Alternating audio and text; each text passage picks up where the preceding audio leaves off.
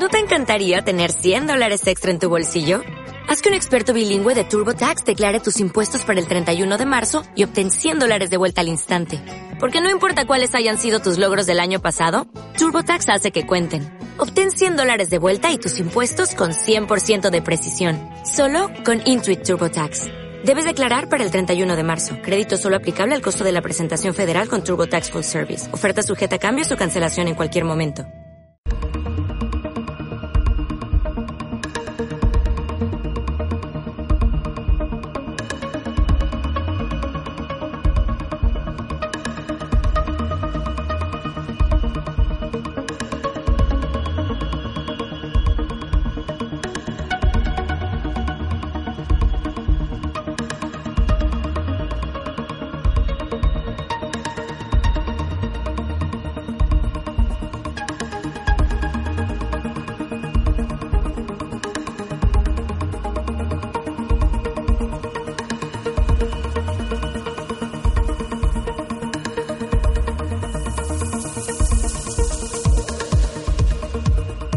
Bienvenidas a una nueva edición de Plomo y Cemento.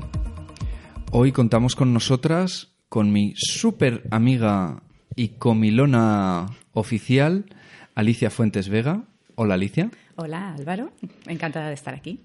Me alegro. Y he aprovechado su paso por Berlín para hablar de un tema que, que me interesa muchísimo, al que dedico muchísimos pensamientos, y se trata de la comida, del comer. Y además sé que Alicia tiene un amigo que se dedica a estos menesteres. ¿Nos lo puedes presentar, Alicia? Pues sí, mira, la coincidencia ha sido estupenda, que aprovechando que pasaba yo por Berlín, le pregunté a mi amigo Raúl si a lo mejor coincidía que él estaba por aquí y efectivamente ha, podido ser. Y eh, bueno, es Raúl Mata, que es eh, investigador sobre temas relacionados con comida en el ámbito de los food studies, así que bueno, no se me podía ocurrir una persona mejor para invitar a este monográfico sobre, sobre comida. Hola Álvaro, hola Alicia, muchas gracias por la invitación. Muchas gracias a ti por venir, que, me comentabas antes que estás recién llegado, ¿no? Nada menos que desde Kuala Lumpur. Kuala Lumpur, sí, sí, sí. Eh, un viaje largo y no, pero también muy estimulante porque, bueno, Kuala Lumpur es una ciudad súper cosmopolita y grande y también se come muy bien, entonces alguna, algo podré decir eventualmente sobre ello. Seguro. Bueno, por este es un tema, como os podéis imaginar, extensísimo, entonces hemos querido acotarlo un poquito.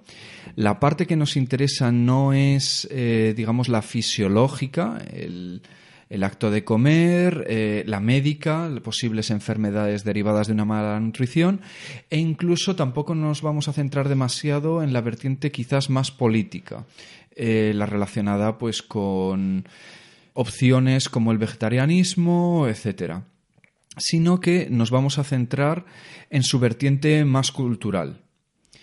Y como siempre hacemos en este programa, pues nuestra propia relación ¿no? con, el, con el tema que tratamos, en este caso la comida. Y para empezar en nuestra relación con la comida, yo había pensado en una pregunta muy básica para situar a las oyentes, que sería, ¿qué importancia le damos al, al hecho de comer y al de cocinar?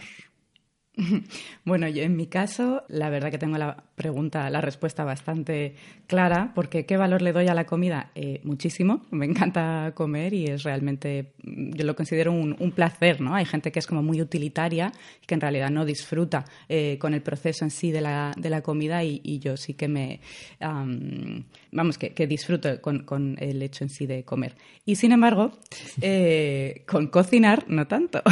Para mí cocinar en realidad sí que es una cuestión práctica, pragmática, utilitaria de supervivencia básica y procuro dedicarle, de hecho, el mínimo tiempo y la mínima preocupación. Eh, en mi caso, comer es de alguna manera conocer, porque, bueno, en mi situación de inmigrante llevo mucho tiempo fuera. Eh, me fui de Perú, porque soy peruano, me fui de Perú a los 21 años, de ahí me mudé a París, viví nueve años allá. Eh, de ahí a Berlín viví ocho años, ahora estoy, voy a vivir un par de años en Kuala Lumpur. Entonces, para mí con, comer es como acercarme a una realidad cultural, a, un nuevo país, a una nueva gente, aprender un poco las costumbres y también disfrutar. Disfruto mucho comiendo. Eh, el hecho de cocinar, bueno, es un poco distinto. yo aprendí a cocinar en París, muy pobre, cosas muy básicas, pero poco a poco me, me, fue gustando cocinar. No puedo decir que soy un gran cocinero, pero eh, me gusta en el sentido de que a veces cocinando dejo de pensar en las cosas cotidianas, en el trabajo, en problemas y me concentro más o menos en algo muy... Es una manera de escaparme también, ¿no? Es un hobby. Has mencionado algo que, que, me ha resonado un poco porque eh, amo comer, amo la comida, para mí es uno de los grandes placeres y me gusta cocinar y es una de esas cosas en las que siento que en un momento dado podría invertir el tiempo necesario para pegar el saltito de una cocina funcional, mm. pero que a veces un par de platos los dominas y puedes decir que verdaderamente te quedan muy bien, a de pronto ese saltito a decir, no, ahora sé cocinar realmente casi cualquier tipo de cosa, ¿no? Y luego lo que mencionabas de lo utilitarista, hmm. a veces pienso que cocinar es una de esas prácticas anticapitalistas per se, ¿no? Porque eh, requiere esa pausa y digamos que em, al sistema le vendría muchísimo mejor que nos alimentáramos con unas pastillitas, por así decirlo, ¿no? Y luego hay una cosa que me gusta mucho, y sé que esto no es para todo el mundo, a mí me gusta mucho que eh, mientras cocino la casa se invada de olores. Mm. Y mi gran frustración un poco con cocinar, porque yo veo como dos grandes vertientes a la hora de cocinar. Una es planifico y compro los ingredientes que voy a necesitar o tiro de lo que tenga por casa mm. y eso. Y es esa falta de ingredientes a mí una de las cosas que más me echa para atrás, ¿no? Ese Absolutamente. A mí no hay nada que me dé más pereza que seguir una receta. las conversaciones de recetas primero y luego tener mm. que, seguirla. ¿no? O sea, esa idea también de tirar de lo que tienes en casa sí que conecto con eh, ese punto como casi de autogestión que dices que, podría tener hasta esa eh, dimensión anticapitalista, ¿no? Autosuficiente de eso, con lo que tengo realmente sobrevivo y no tengo que mm, salir al restaurante o... Mm, de hecho, es lo que me acaba de ocurrir antes de tomar el avión para venir aquí tengo que vaciar lo que está en la heladera.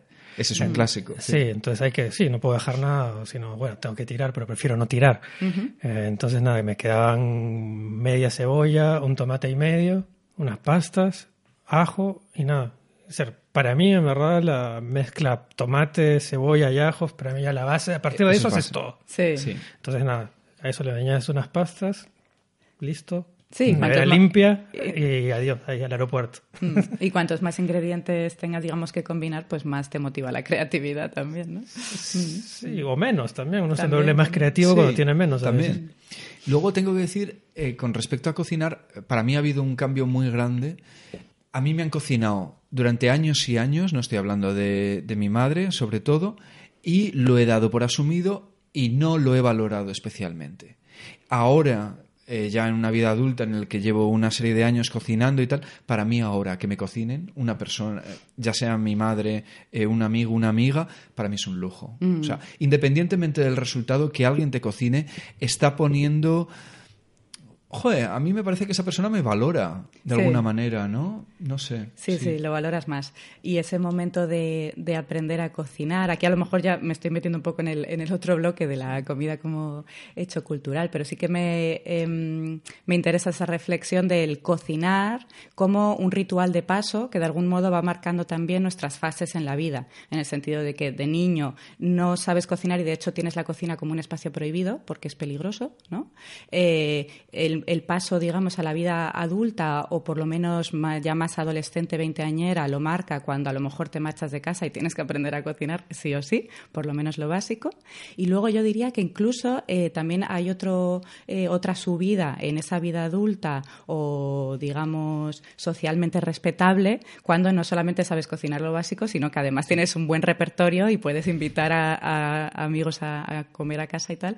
Y, y creo que sí que tiene como ese punto de ritual de paso, ¿no? Que de repente te sientes orgullosa de haber sido capaz de hacer una cena, ¿no? Síntoma de madurez. De hecho, a mí me pasa, y sé que estoy siendo muy injusto, porque, por ejemplo, lo comentábamos antes, yo en cosas de la casa soy cero manitas. Eh, cualquier eh, cosa me cuesta un congo. Pero y luego me resulta muy difícil respetar a una persona, digamos, de 30, 30 y algo, que no se sepa cocinar y que coma de mierda.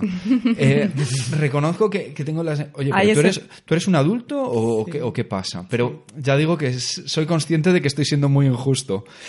Bueno, sí, hay un prejuicio, ¿no? De algún modo, sí, es, es una cuestión de, de respeto social, eh, saber cocinar o no. Mm. Y luego habría, perdón, un último, una última fase que yo creo que es precisamente cuando ya eres mayor y, bueno, decías tú, cuando eh, durante toda mi infancia a mí me han cocinado, pues estamos todos acostumbrados a que nuestros padres cocinen. Yo, casualmente, mis dos padres acaban de jubilar y es como que han llegado un momento en la vida en que la comida, la cocina, ha dejado de ser importante, en el sentido de que ya improvisan cualquier cosa digamos que no están obligados a alimentar de manera mm, equilibrada a sus hijas y tal, entonces al final es como que eh, improvisan, ¿sabes? Y, creo que, es como una nueva fase para ellos en su relación con la cocina.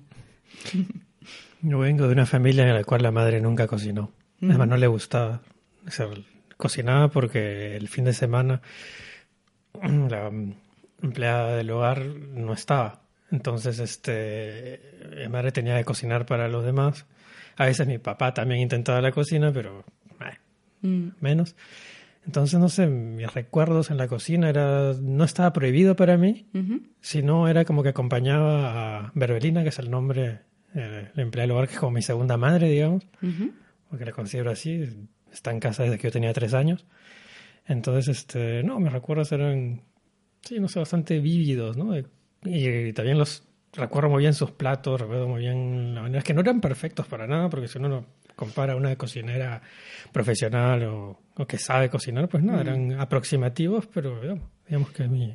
Eso me lleva un poco a la siguiente pregunta eh, que os quería hacer, que era si tenéis un plato favorito o que os haya marcado especialmente.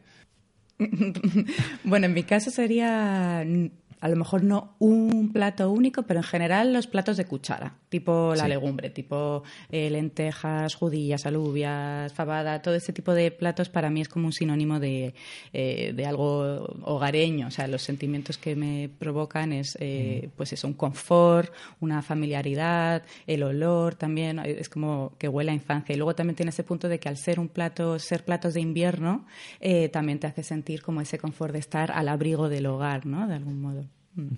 ¿Tú, Raúl? Eh, el mío son las pastas pseudo boloñesas de mi abuela. Este, cuando, cuando ya dices lo de pseudo, intuyo que va, que va a estar bien, porque e, e, esos giros, ¿no? De, personalidad extra que se le da a un plato. sí, sí, sí, porque la carne no es una carne que era una carne molida, como se dice. Era, realmente era un filete cortado muy, muy, muy finito. Realmente muy finito. Pero mira el plato, el mejor plato que podía, podía comer kilos esas, esas pastas, kilos y kilos. Y, pero lo mejor para mí era la salsa. Una salsa tan simple, hecha de tomates, de tomates de verdad, nada de latas. También la base esta de ajo, cebolla y esa carne cortada muy fina. Me trae muy buenos recuerdos de mi abuela que, en verdad, recuerdo más a mi abuela por ese plato que a ella como la abuela cariñosa, la buena persona que, que no considero que fue. Pero eh, si me quiero acordar de ella es por ese plato. Qué bueno, qué bueno. En mi caso, creo que me voy a quedar con los canelones que hacía Susana. Susana era una mujer que me cuidaba por las tardes y eh, yo lo recuerdo como bueno, pero creo que eso ya no es importante, porque para mí lo que ha sucedido con este plato es que se ha convertido en una especie de plato mitológico. ¿Por qué? Porque sé que nunca más lo voy a poder volver a probar. Trasciende ya, ya no se trata tanto del sabor, sino es ese un poco Edén perdido, ¿no? Igual que podría mencionar las morcillas de mi abuela de Galicia, que eh, nunca en ninguna otra parte he probado porque es una receta verdaderamente única que son dulces. Mm. son platos que realmente sabes que cuando se va la persona de tu vida, se fue el plato. Pero ¿sabes qué? Con estas pastas me está son las pastas de mi abuela me está ocurriendo algo raro. creo que lo estoy encontrando. De hecho, la última. Estás llegando a ello. Estoy llegando a la salsa. Me falta probar con el filete.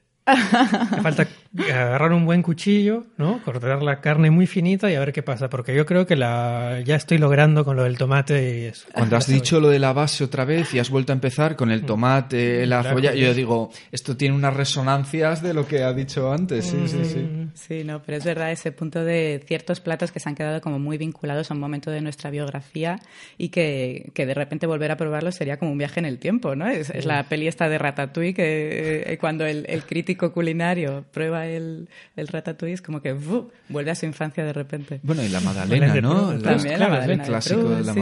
de Proust. Es como Es- una metáfora muy socorrida en ese Vamos a seguir comiendo y vamos a comer donde estamos, que es en Alemania, porque aquí hay mucha tela que corta esto. Y a mí me gustaría eh, afrontarlo de dos maneras. Por un lado, hablar eh, lo que consideramos que es los alemanes y su relación con la comida, y primero nuestra relación con Berlín en base a, a la comida o a los restaurantes. Tú, Alicia, a lo mejor no te acuerdas, pero dijiste, cuando estábamos preparando el guion, una frase que me encantó. Y leo textualmente, que me lo he apuntado y todo. Trazo mi cartografía personal de los diversos barrios de la ciudad en función de los restaurantes que conozco de cada uno de ellos.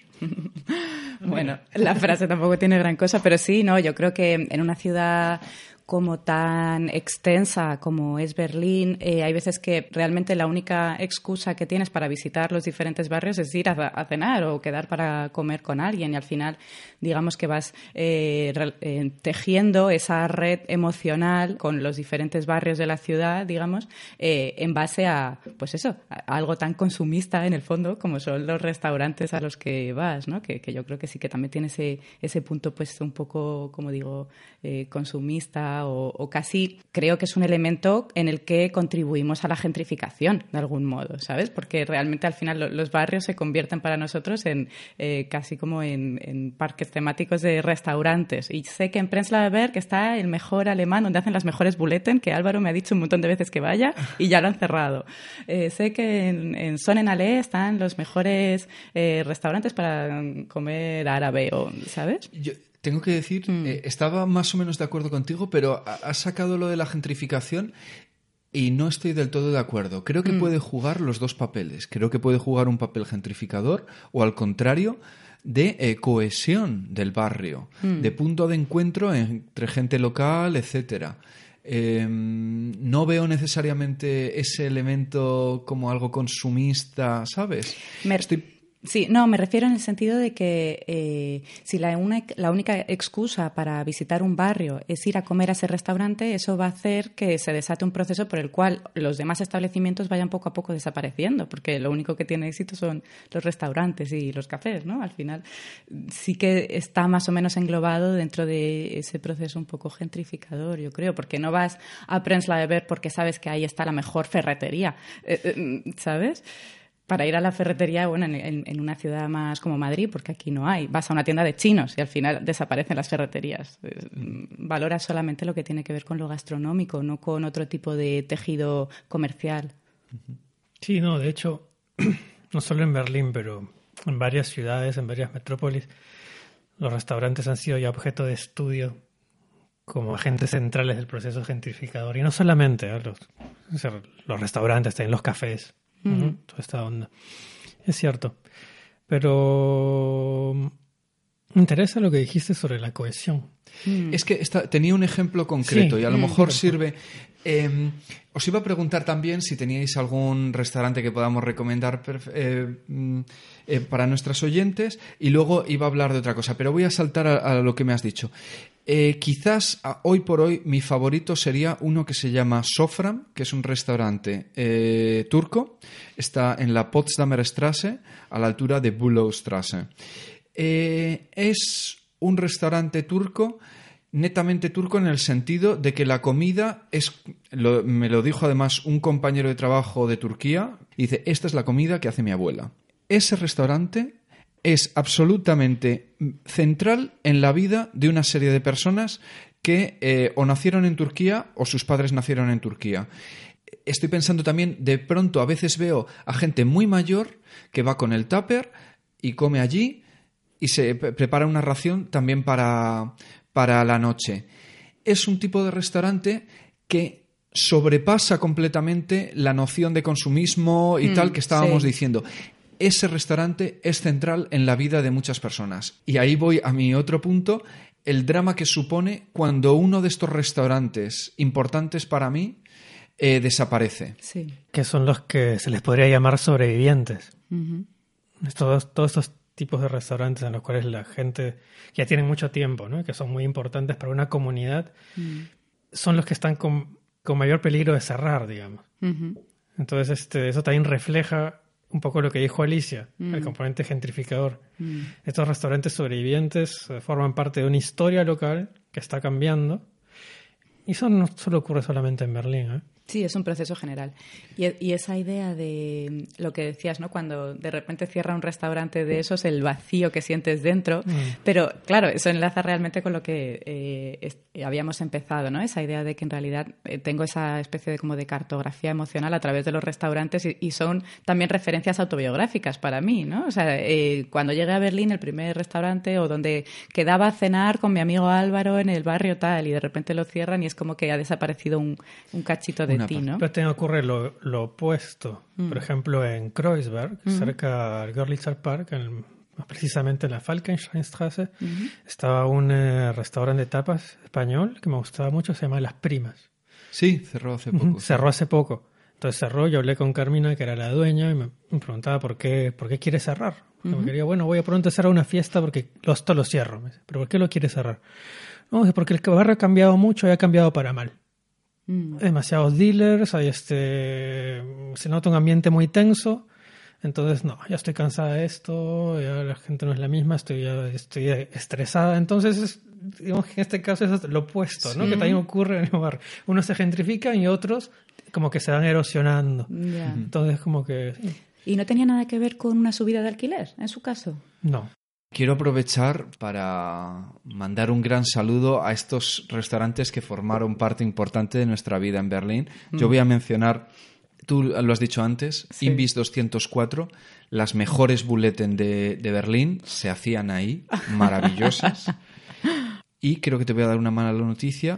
Descubrí hace muy poco que hace cuatro o cinco meses cerró Casa Pepa, donde me Oh, gustaba a mí tomar paellas y arroces negros, que era de nuevo, hacía un poco de eh, punto social en domingo para españoles. Ah, mira.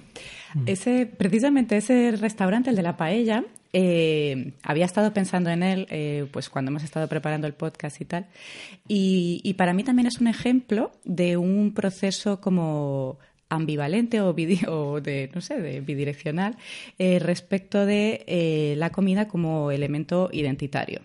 Absolutamente. Porque estoy de acuerdo con que eh, ciertos restaurantes muy identificados con, pues, con una cierta nacionalidad o una cierta cultura o incluso una cierta dieta, como puede ser eh, productos kosher o eh, halal, etcétera, tienen también ese punto de crear cohesión dentro de la comunidad.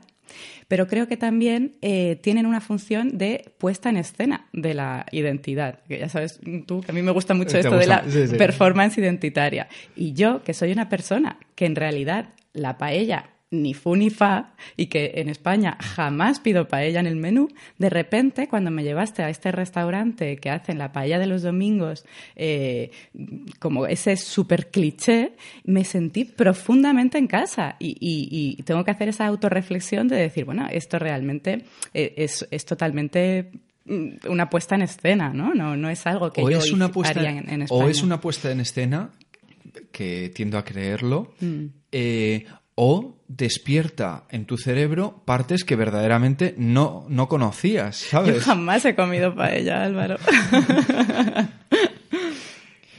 Sí, a veces uno tiene que salir de la zona de confort para darse cuenta de otras cosas, ¿no? O sea, Mm, sí. Pero me parece interesante esto que dices. Por ejemplo, hablas de restaurantes migrantes con gran componente social, Mm, ¿no? Y que van cerrando, ¿no? Que era un punto de reunión de migrantes quizás más antiguos y que muchas veces cierran por el problema de gentrificación que también está relacionada a una migración, pero de otro tipo. Entonces es interesante cómo la comida también refleja nuevas migraciones, nueva gente, nuevos desplazamientos, y como eso va formando más o menos el carácter de una ciudad.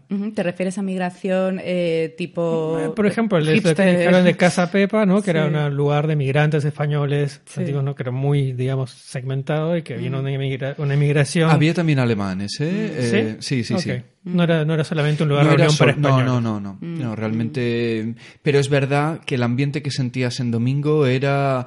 Oías mucho hablar en español y, y veías mucho, sobre todo es que a veces no es solo la comida, es el ambiente que eres capaz de crear.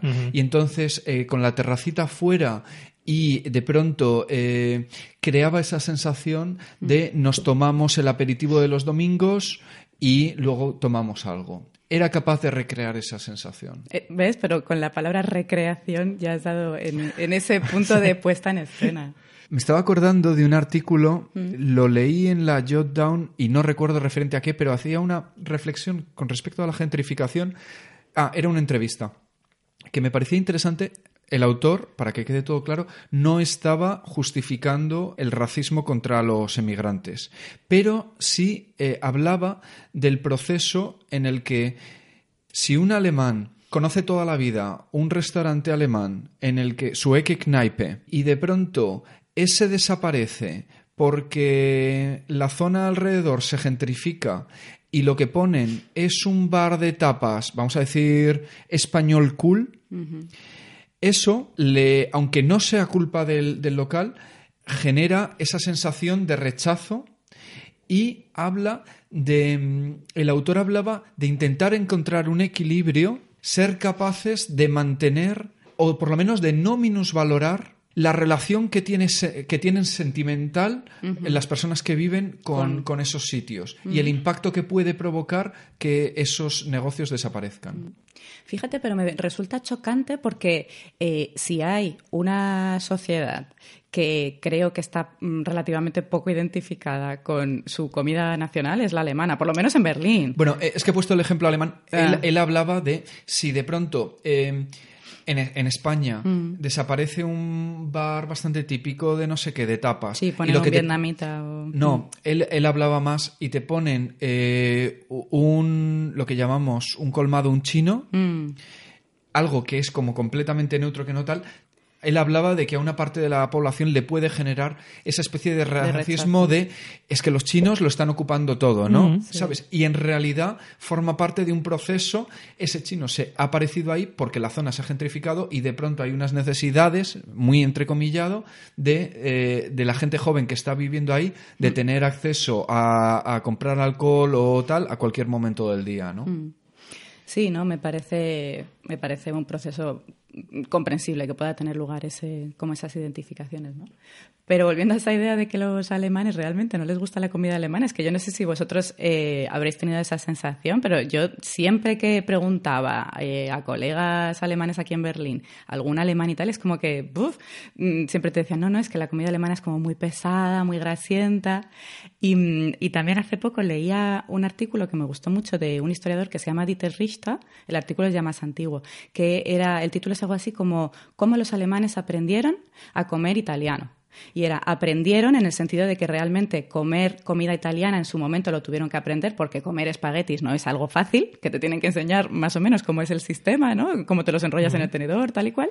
Y luego él hablaba de una cosa que él veía como muy, eh, digamos, elocuente o muy representativa de eh, la sociedad, de la cultura alemana después de la Segunda Guerra Mundial, que atraviesa ese momento. Él hablaba de altrofilia en el sentido de, eh, incluso también de Selbsthass, o sea, de odio a sí mismos, un poco pues por todo el trauma reciente ¿no? de la Segunda Guerra Mundial y tal. Y entonces una búsqueda como escapista también de identificarse con otras culturas que se percibían pues de algún modo más auténticas o no tan contaminadas con ese pasado reciente. Y entre otras cosas se vuelca sobre el Mediterráneo y sobre Italia y entonces se pone como de moda la comida italiana, además coincidiendo con un momento en que hay un montón de migrantes italianos en, eh, Alemania como gastarbeiter, ¿no?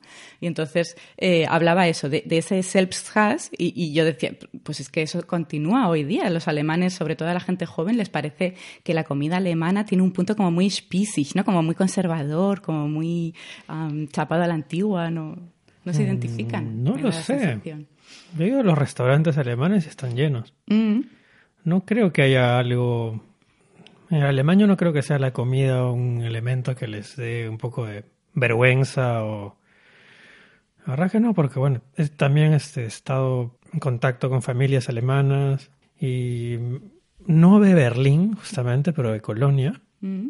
Quizás también tenga que ver eso de que no se trata del este, sino del oeste. Mm, mm, Y digamos que al contrario, al contrario, eran como... No tenían esa relación no, no, no, no, no, Mm. querían hacer probar platos. Mm, mm, Querían- y cocinaban ciertos platos a ciertos momentos del año. ujú. Entonces, no sé, quizás tenga que ver también pues, de en qué región, ¿no? Sí. Me imagino que los bávaros, cuando hablas los bárbaros No, de la claro, comida bávara, es otra cosa. Es decir, ellos No. sí dicen, la verdadera comida alemana está en Bavaria. Claro, ¿no? Y eso sí que están súper orgullosos, ¿no? Mm, De su Entonces comida. habría que ver, yo creo, más bien dónde y quién. Mm, probablemente. Mm. Yo no creo que ni que estén poco orgullosos ni mucho. Creo que más o menos tienen una cierta conciencia de que es bastante limitada, Mm. más que quizás de mala o, de buena o mala calidad, sino que es bastante limitada. eh, no es súper creativa. Y a mí eh, lo que más me llama la atención es que me parece que su en su relación con la comida hay bastante poco goce. Por supuesto, me podéis poner ejemplos de, de personas que disfrutan muchísimo. Pero si tuviera que generalizar, volveríamos a lo que hablábamos al inicio de todo, es una relación bastante, bastante utilitarista. Por eso también a veces me da un poco más de rabia cocinar para personas alemanas. Ajá. En la respuesta que obtienes está a kilómetros de la que me puede dar eh, Sí estoy de acuerdo en que eh, eso sí que es una diferencia que he notado, que los alemanes, eh, a nivel de invitar a comer en casa y todo eso, se valora más el momento de cocinar como momento social compartido que casi la comida en sí. Y ahí veo una diferencia brutal con el que se considera un buen anfitrión en España, que es la persona que cuando llegan los invitados Lo tiene, la mesa ya toda puesta, todo preparado y eh, perfectamente servido. Y hay una, un- es una diferencia brutal en el sentido de que eh, cuando un alemán te invita a comer, yo al principio no lo entendía. Es que llegas y casi acaban de volver de la compra y no Y- tienen nada preparado. Eso a mí me pasó al principio, me traían los demonios. Pero consiste en cocinar juntos, Sí, ¿no? sí, es el sí, acto, es el acto. Social más que. O sea, digamos que yo creo que en España el ser anfitrión es más una cuestión de prestigio social y en Alemania es más una cuestión compartida social. No sé. Mm. Sí, tengo un recuerdo de eso. Mm. De llegar a la casa del anfitrión y que íbamos allá porque él cocinaba el schnitzel bien y tenía una reputación de cocinar buen schnitzel. Pero, claro, llegamos y no estaban hechos aún. Es decir, estaba la sartén y el aceite calentándose. Sí. Pero ya recién cuando llegamos empezaba a poner las carnes allá. Mm, mm, Esa era la parte importante. Y claro, después estaba bueno. mm, mm. Luego, esta parte quizás nos puede quedar un poco más frívola, pero no pasa nada. Yo tengo muchas ganas de hablar de particularidades de los alemanes. A mí hay una cosa que me ha llamado mucho la atención. No sé si estaréis de acuerdo.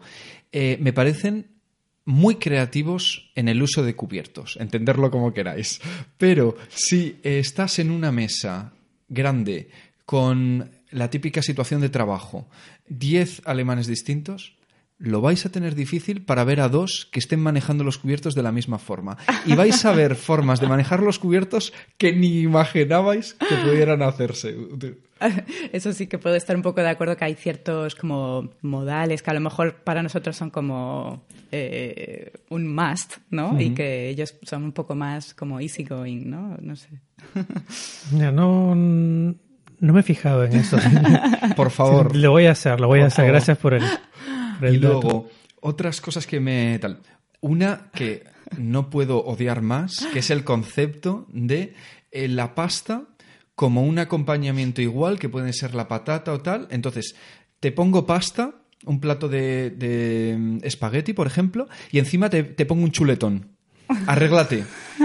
Esto es real. ¿no? Es que sé que Alicia piensa que estas cosas... Esto es real. Esto lo vivo cada dos por tres. Eh, otra cosa, un concepto que la primera vez que me enteré de ello lo, era un compañero de piso mío, la primera vez que lo dijo, y luego vi que no era una particularidad solo suya, sino que está muy metido en su cabeza. Es la idea de al día se come una vez caliente Mm, y la segunda vez brot meat, sí. ¿no? Pan con cualquier cosa. Sí.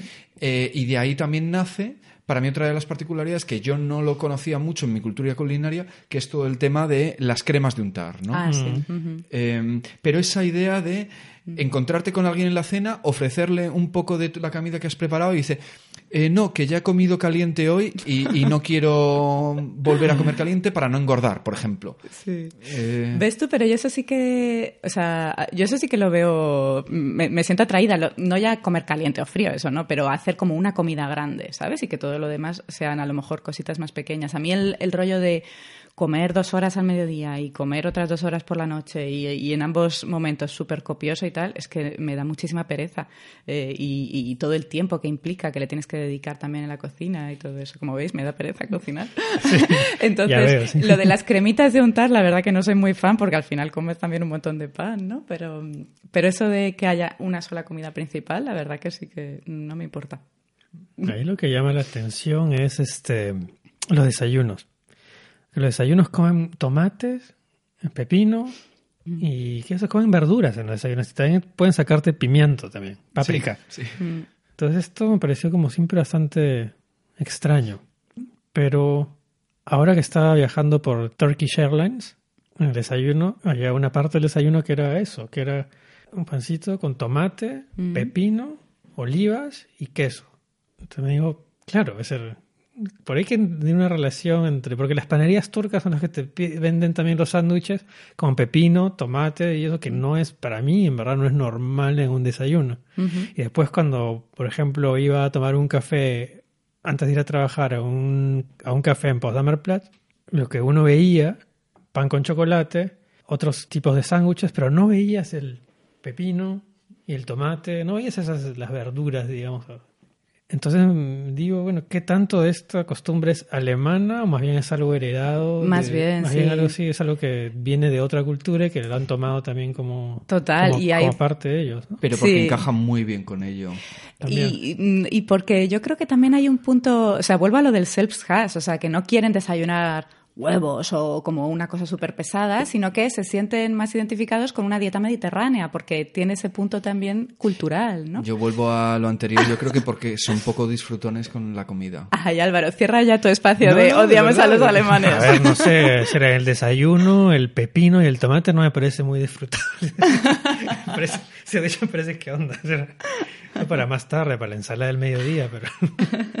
Esto que estás diciendo también eh, se une con otra reflexión que me había surgido em, a, raíz de la paella, que es esa idea de cómo usamos también la comida o diferentes reglas de cómo debe ser la comida eh, antes hemos hablado de la, de la comida y de los restaurantes como eh, redes, digamos, para crear cohesión en la comunidad. Yo creo que ese elemento identitario también funciona como exclusión, en el sentido de que nosotros nos sentimos con, eh, digamos, el poder y la autoridad de cómo se debe desayunar, de cómo debe ser un desayuno. Un desayuno con, mm, con pepino y con tomate, eso no es un desayuno. O, o volviendo al, ejemplo de la paella, eh, pues cuando vemos aquí paellas a las que les echan trozancos de chorizo, se nos abren las carnes, ¿no? Y, y tener ese punto de que nosotros tenemos la autoridad sobre ese plato, porque en el fondo ese plato es una metáfora de nuestra identidad y no dejamos que nadie participe de ella, porque nos debe pertenecer a nosotros, ¿no? Hay, ese mm, movimiento de, como de exclusión en el fondo.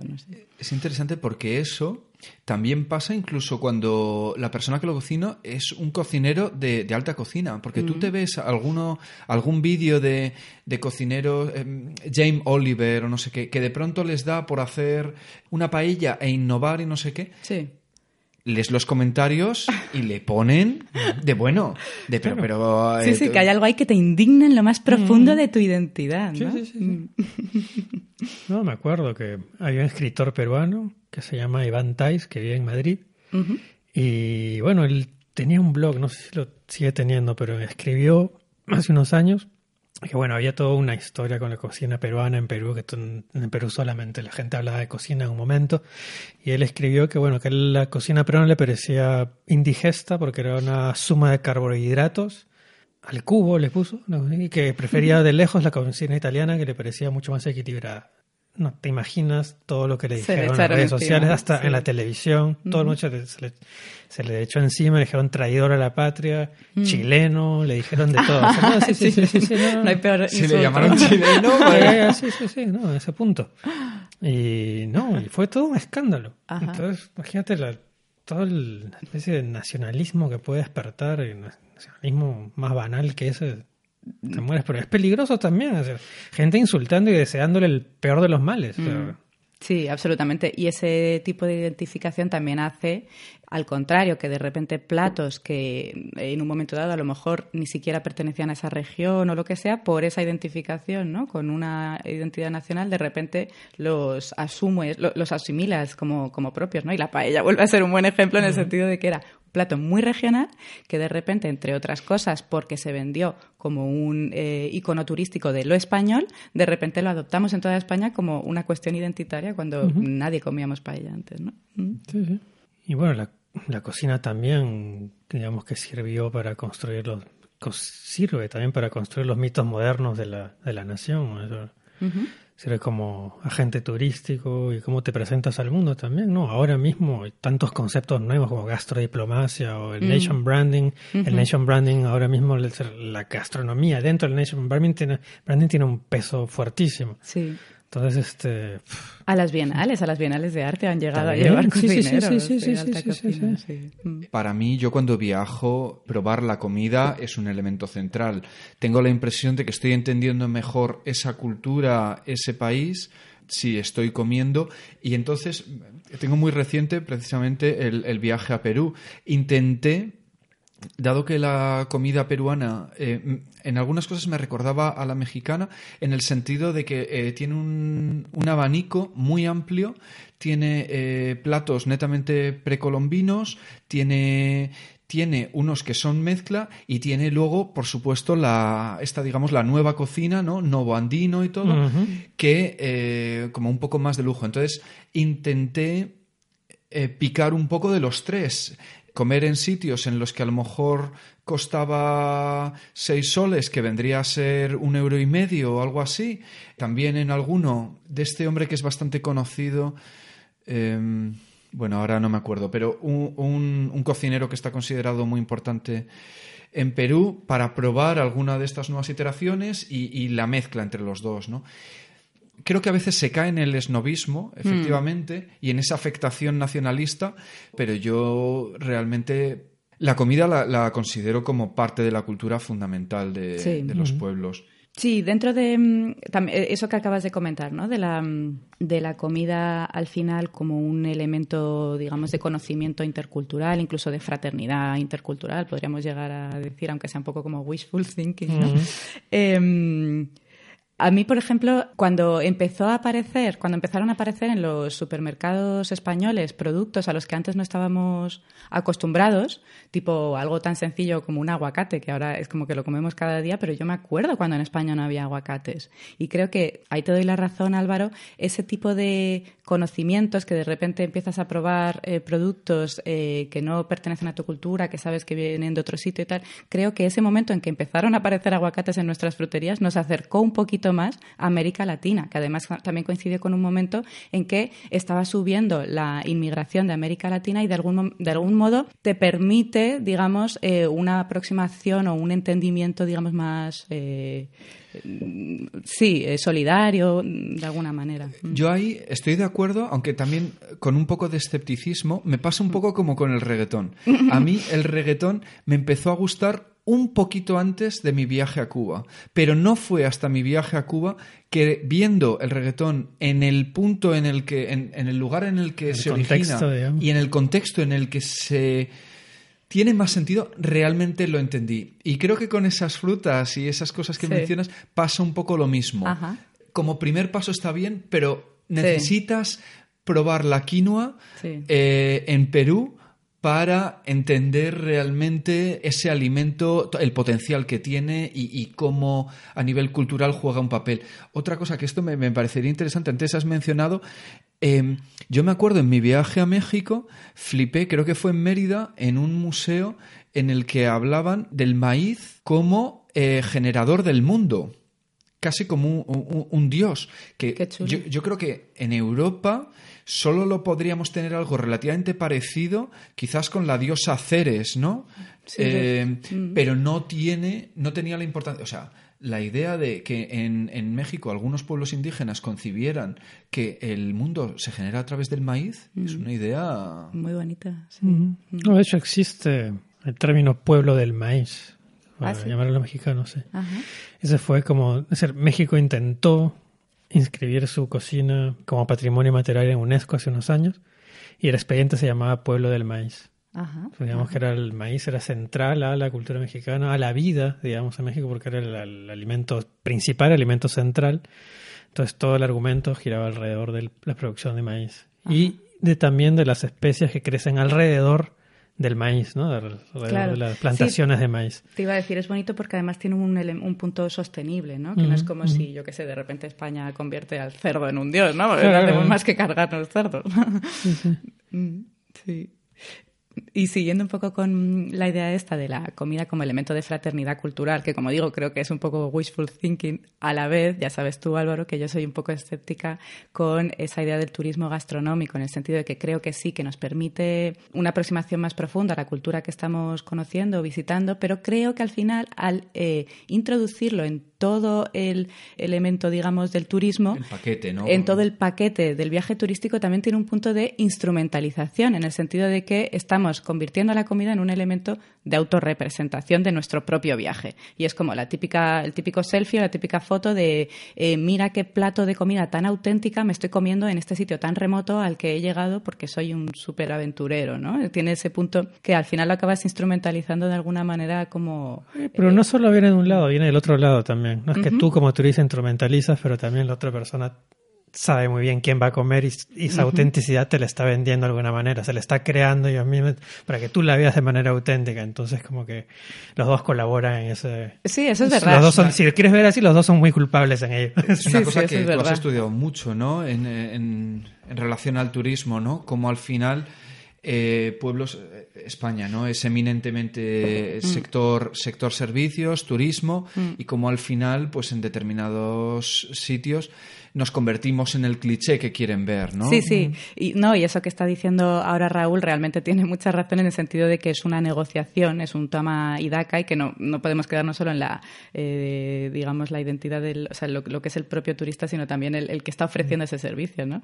En, en el caso, además de la comida y de la eh, restauración en general, creo que es un cauce por el cual los locales, los anfitriones, entre comillas, ejercen una forma de revanchismo también contra ese turista, ¿no? Eh, lo- Los típicos eh, carteles que se ven, o sí, fotos de la época que, que ves que había un cartel escrito en francés o en inglés con un precio del menú y luego el menú en español era otro precio porque era para los locales. Y también otros locales que dicen yo no voy a comer ahí porque es un lugar para turistas. Eh, Sí. Entonces, hay muchas... Me, me gustaría lanzar una pregunta. ¿Estas diferencias eh, a nivel geográfico que hacen que en determinados países se haya desarrollado la cultura culinaria en un sentido u otro, ¿creéis que mm, a qué creéis que se debe? ¿Por qué en Italia, por ejemplo, Sí. comen, comen como comen y en Alemania como comen?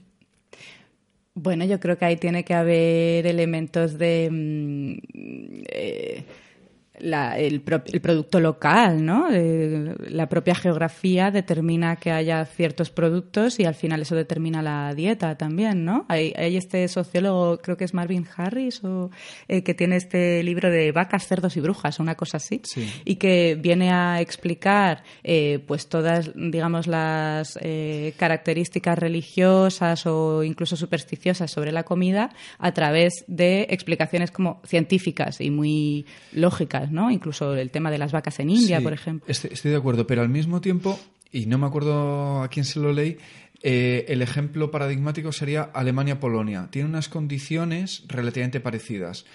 La comida en Polonia está muchísimo más desarrollada, es mucho más variada que la alemana. Ahí ponían el acento más en el catolicismo versus... eh, se me ha ido ahora. protestantismo Gracias. de nada Por eso lo quería lanzar. Mm, no me parece realmente que sea mucho más variada. Eh, yo Depende a, tampoco par- estoy a de partir de cuándo, tal vez. Porque Polonia tiene ahora un movimiento más bien gastronómico bastante pujante, pero es reciente. Ok. Entonces, este, sí, si uno va a Polonia puede encontrar este, restaurantes llevados por chefs y restaurantes fancy, unos más caros que otros, pero sí, que tratan no sé, de una manera un poco distinta el producto local. En Alemania todavía hay menos, no hay mucha nouvelle cuisine, digamos, este, alemana. Cambio, Polonia ya la está desarrollando. A pesar de que sí, tienen más o menos los mismos ingredientes. por qué, digamos, no, no lo explotan, por qué no es, es menos conocida, no lo sé, quizás porque Alemania tiene muchos restaurantes con estrellas Michelin, pero quizás quizás se fueron mucho al, al extremo de la alta cocina y algo muy elitista. Quizás Polonia está jugando más en algo más una intermedio, una escala intermedia, entonces como que da también es un poquito más democrático, entonces comunica quizás un poco mejor. O sea, yo creo que la diferencia ahí, porque si no, las cocinas se parecen mucho. Sí, en realidad yo también lo veo bastante parecido. O sea, las Maultaschen que tú has mencionado antes, en Polonia tienen los pierogi, estos claro. en el fondo es casi lo mismo, ¿no? Y temas sopas, lo que los alemanes llaman sopas, que son más bien como purés o cremas. Cremas, También en Polonia hay mucho. Yo lo veo similar. Yo luego tengo otra. Eh, a mí siempre me ha parecido muy, muy curioso el gusto por el picante. Yo entiendo que mm, en países como México, claro, el chile viene de allí, ¿no? En general, bueno, no digo solo México, ¿no? Hablo de la región. Em, tiene sentido, pero, o sea, no era, no era necesariamente que porque ese alimento estuviera allí tuvieran que utilizarlo. ¿De dónde viene este interés por algo que tiene casi una, una connotación sadomasoquista, no? Mm. Yo, vamos, no estoy segura, pero tengo entendido que el picante eh, tiene también una función eh, de conservación de los alimentos, ¿no? Que a lo mejor viene por ahí la, la, razón de que tenían ese ingrediente ahí, se dieron cuenta de que tenía esa función y entonces empezaron a usarlo y digamos que su paladar se fue acostumbrando poco a poco. Y conservación y antiséptica también. También, eso. Sí, lo usaban para evitar infecciones, sí. Era medicinal, digamos, de alguna manera. O sea, el caso mexicano es interesante, porque digamos que puedes crear barreras sociales entre quién puede comer picante y quién no puede comer picante. Muy bueno. Entonces, este, ahí está la alguien, ya hay, colegas míos que, que ha introducido el concepto de la barrera del chile, ¿no? ¿Ah, sí? Sí, sí, sí. Es como que llega un momento en que, bueno, para llegar, para para hacer realmente parte, para conocer México, para saber qué es mexicano, bueno, está esto. Sobre todo no es tanto en México, sino en Estados Unidos. Ajá. Sino son, sino este, claro, son los migrantes mexicanos que están instalados en Estados Unidos. Que tienen mayor necesidad de. No, pero ellos, es, no, pero es ahí donde ellos instalan su barrera. La barrera del Chile. Porque México no les importa, todos son mexicanos y está ahí, ¿no? Pero cuando ya uno está en otro país, en un país con la, la relación entre Estados Unidos y México, bueno, conocemos más o menos cómo va. Entonces es la manera más o menos de marcar diferencia. Bueno, este es nuestro muro, ¿no? El Chile. Entonces ustedes, hasta acá, a partir de acá somos solamente nosotros. ¿Ves tú? Pero se confirma esa idea de la comida como elemento identitario también como en un espacio muy normativizado. En el sentido que lo de es. Cuando tú dices identitario, se, la se excluye. Eh, inclusión es exclusión. No, no, no, va una sin la otra. Sí, sí. Total. Y, que sean precisamente los migrantes en Estados Unidos los que más hincapié hagan en ello tiene sentido. Claro. Muy interesante. A mí cuando has mencionado antes lo de que Polonia está yendo a una franja económicamente más asumible y, quizás Alemania está desarrollando esa nueva cocina en restaurantes de, bueno... De estrella Michelin. Sí, de estrella, eh, pues de mucho dinero. Eso me resuena mucho con las consideraciones, por así decirlo, éticas del, del lujo y de la comida. Creo que aquí todos hemos defendido que la comida tiene un valor cultural, pero no puedo evitar que me moleste bastante cuando desde la alta cocina se reivindica mucho este valor cultural, pero se deja bien claro que va a ser inaccesible a mm. determinado porcentaje de la población. Sí. Que muchas veces no lo dejan claro. Muchas veces el discurso es que la cocina o la gastronomía es una manera de mirar hacia el olvidado, de, en el caso peruano, por ejemplo, de mirar al campesino o al ande o al mundo rural, digamos, pero mucho, muchas veces eso se hace de apropiaciones. Total. Es decir, simplemente es que no estás tomando, el, no estás realmente llevando a la persona, trabajando junto con la persona, estás tomando los ingredientes o las cosechas que ellos hacen, estás las llevas a tu, a tu restaurante, las comunicas de otra manera, es decir, no, no las descontextualizas, las blanqueas muchas veces y bueno, las pones en otra especie de disposición, las pones este, en otra presentación y eso va a otro tipo de cliente que, digamos, a quien le vendes el discurso muy lindo. Mm. Es algo que viene, de, digamos, de abajo para arriba, pero finalmente es el discurso de un chef, lo que se llama la gastronomía es el discurso, digamos. Y la conexión realmente con, el, con la gente, con el pueblo es mínima. Mm. Ahora, lo que, para regresar a lo de Polonia y a lo de Alemania, no sé, creo que Polonia está pasando por un momento de crecimiento económico que es, digamos, más rápido que el alemán, que el alemán ya, digamos, es un país rico, es un país que ya no tiene por qué crecer tan rápido, digamos, ¿no? Este tiene ya un nivel bastante estable. Polonia está en otra dinámica, está enriqueciéndose, la gente está viajando más, tiene un más, mayor poder adquisitivo y entonces tiene que gastarlo de alguna manera, también quieren hacerse como más cosmopolitas, más... Entonces como están, tienen una necesidad de buscar algo nuevo, de crear cosas nuevas, de ponerse un poco malo. Lo que pasó en Perú también, porque Perú fue un país que de la nada, bueno, ahora se convirtió en una potencia gastronómica. Porque, claro, estuvo completamente alejado del mundo, de los mercados, digamos, internacionales durante 30, casi 30 años. Eso empezó a cambiar, hubo más dinero y empezaron, empezó gente a viajar, empezaron eh, gente a educarse afuera, ¿no? Volvemos a nivel socioeconómico. Mm. Y entre ellos había mucha gente de buenas familias en Perú que, bueno, quisieron intentar una aventura distinta que ser el médico, el abogado, el dueño del banco, no sé. Entonces dijeron, bueno, muchos empezaron, algunos empezaron a hacer cocinas y tuvieron la suerte de tener familias que les pusieron, pudieron poner el restaurante. Entonces eso como digo, y, eso en un contexto cambiante en el cual hay más dinero y hay más apertura de discursos culturales y, mediáticos y, tienen, y relacionados al arte también, porque la gastronomía se vende ahora como un arte, mm, bueno, creo mercados muy precisos. Sí, al final pega un pelotazo. Claro, es muy, pues, es todo, ¿no? Hay muchos recursos repentinamente, ¿no? Y algo que está también bastante instalado un poco globalmente, ¿no? Como la cocina y la gastronomía, ahora con todos estos programas de televisión y chefs famosos y chefs hasta políticos que, bueno, golpeó, es algo más o menos que está ocurriendo en Polonia a, otro nivel, creo, ¿no? Mm. Pero mm.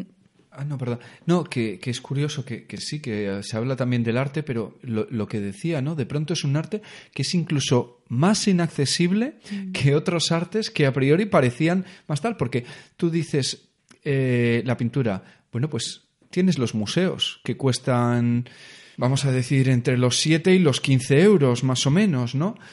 No es inaccesible, es luego lo puedes disfrutar más o menos, pero a nivel monetario no es inaccesible no es inaccesible. La ópera o cosas como la danza que a priori parecen absolutamente inaccesibles, puedes encontrar las entradas desde 15 euros, por supuesto, hasta, hasta mucho, ¿no? Pero puedes...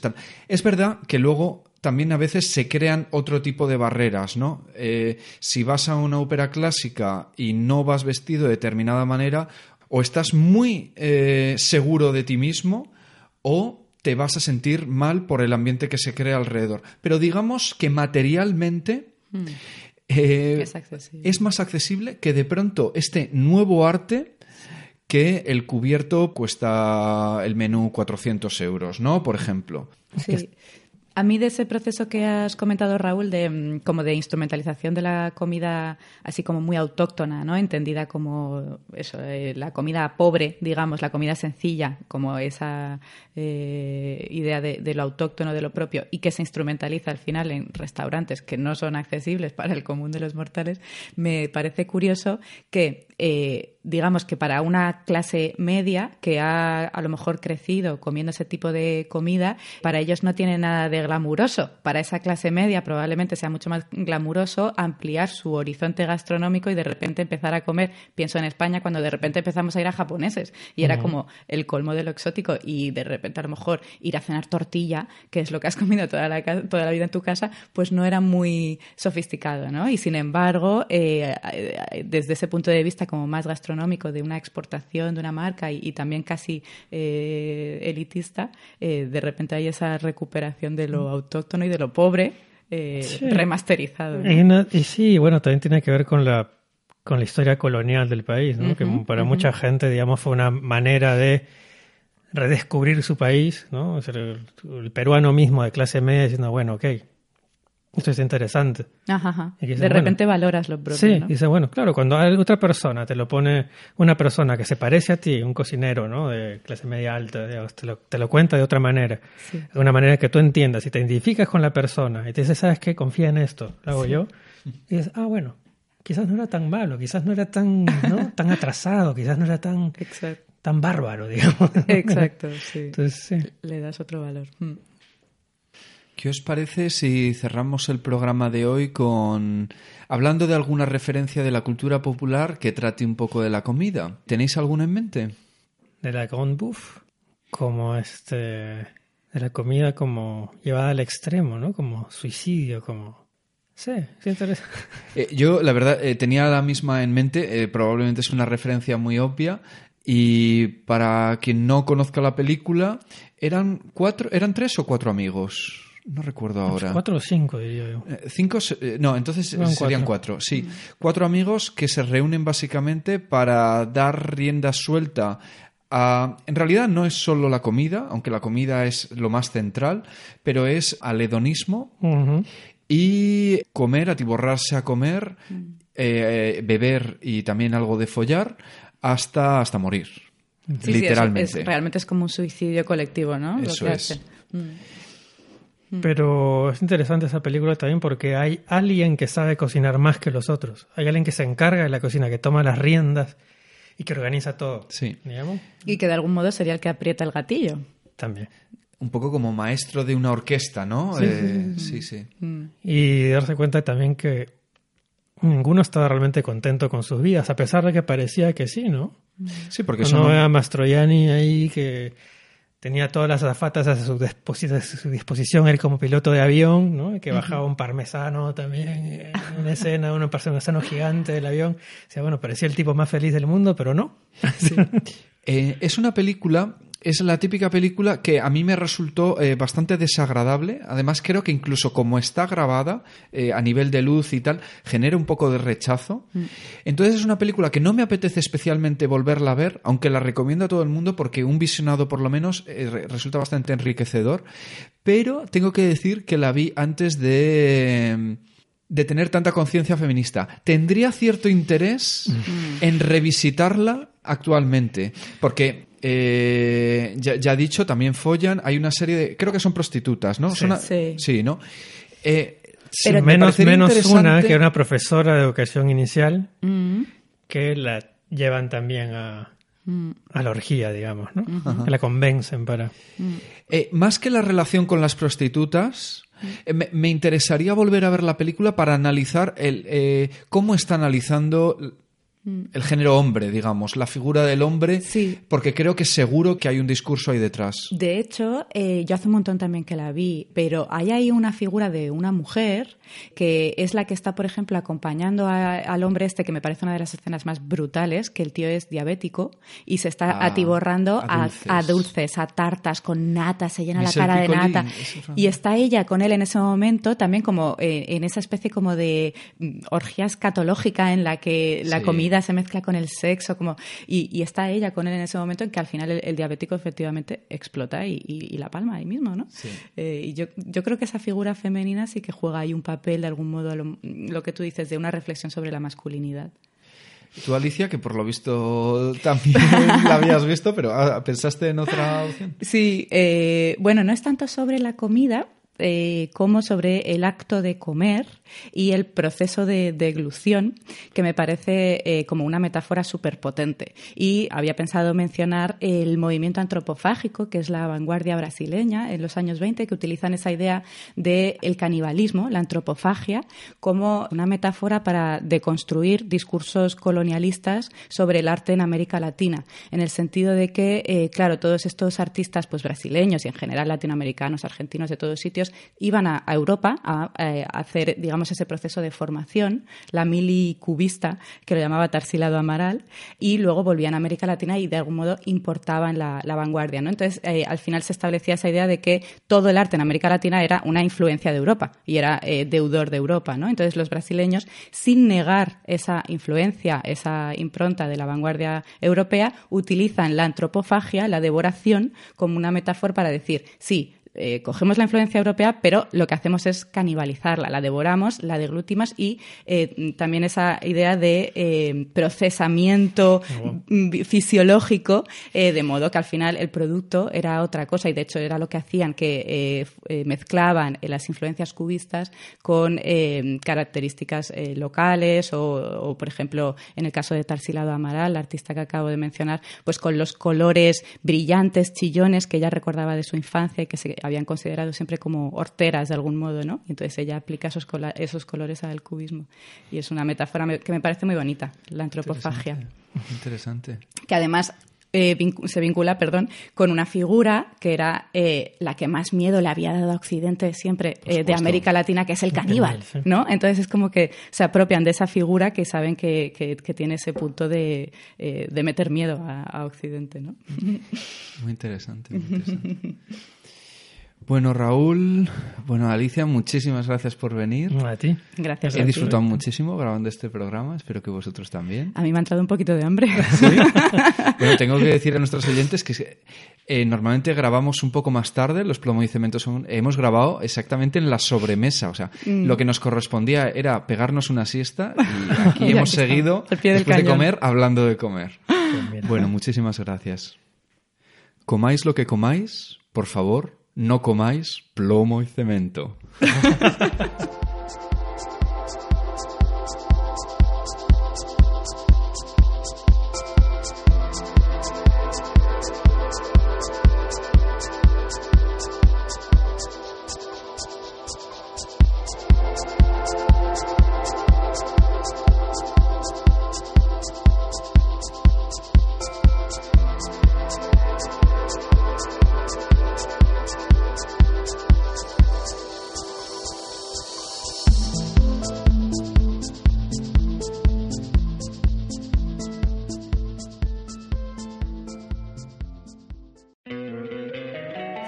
encantaría tener 100 dólares extra en tu bolsillo? Haz que un experto bilingüe de TurboTax declare tus impuestos para el 31 de marzo y obtén 100 dólares de vuelta al instante. Porque no importa cuáles hayan sido tus logros del año pasado, TurboTax hace que cuenten.